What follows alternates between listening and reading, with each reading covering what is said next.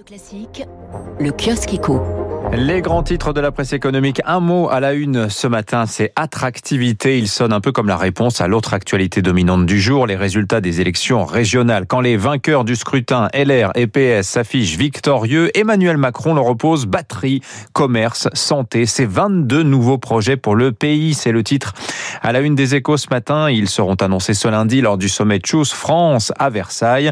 La vedette du jour est chinoise. L'entreprise Envision, désormais partenaire stratégique de Renault à Douai dans les Hauts-de-France, un projet de Gigafactory à 2 milliards d'euros qui sera le cœur du projet Electricity porté par le, porté par le constructeur euh, Tricolore. Le Parisien se félicite, c'est la deuxième usine géante de batterie dans la région de Xavier Bertrand, grâce à qui?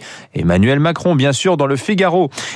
Michael Dell, le patron de l'entreprise du même nom, loue l'action, pour ne pas dire l'activisme du gouvernement français, a créé, dit-il, une communauté d'entrepreneurs. Il se dit très impressionné. Le futur est brillant, il sera intelligent et connecté, poursuit Michael Dell. Et si la France en est, c'est grâce à qui? Bah, C'est évidemment la lecture subliminale de la séquence présidentielle du jour, Douai, donc avec Envision, mais aussi Choose France à Versailles. Et demain, l'inauguration du nouveau siège de la banque américaine JP Morgan à Paris. L'attractivité, c'est lui, à bon entendeur. Dans les échos, Julie Chauveau se félicite également. Vive l'industrie, mais ça ne suffit pas, dit-elle très concrètement. Il reste toujours quasiment impossible en France de trouver un site de plus de 200 hectares bien situé, d'un seul tenant, prêt à construire et dépolluer. Les semi-conducteurs, c'est un zéro de plus que les usines de batterie. Hein. L'unité d'investissement, c'est le dizaine de milliards d'euros. Prononcé Choose France, et là, ça ne suffit pas pour séduire. Une bonne nouvelle tout de même. L'opinion nous confirme que les géants du CAC 40 sont bien positionnés dans la reprise mondiale. Selon l'étude annuelle EY qui paraît aujourd'hui, ils ont émergé de la pandémie. Nos grands groupes très peu endettés. C'est idéal pour profiter du boom des fusions-acquisitions.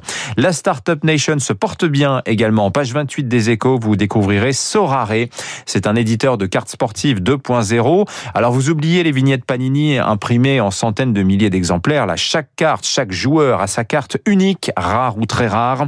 Antoine Griezmann a acheté celle de son copain Kylian Mbappé, 76 000 dollars. Celle de Cristiano Ronaldo, elle est partie en mars à 300 000 jackpot, qui va permettre à Sorare de lever sous peu sans doute plus de 500 millions de dollars pour se développer. Enfin, une information importante, toujours dans les échos, concernant la réforme des retraites. Et si le gouvernement décidait de la boucler à la hussarde dès cette année, il y a pour Emmanuel Macron l'enjeu de conserver le maillot jaune du réformateur. On en parle tout de suite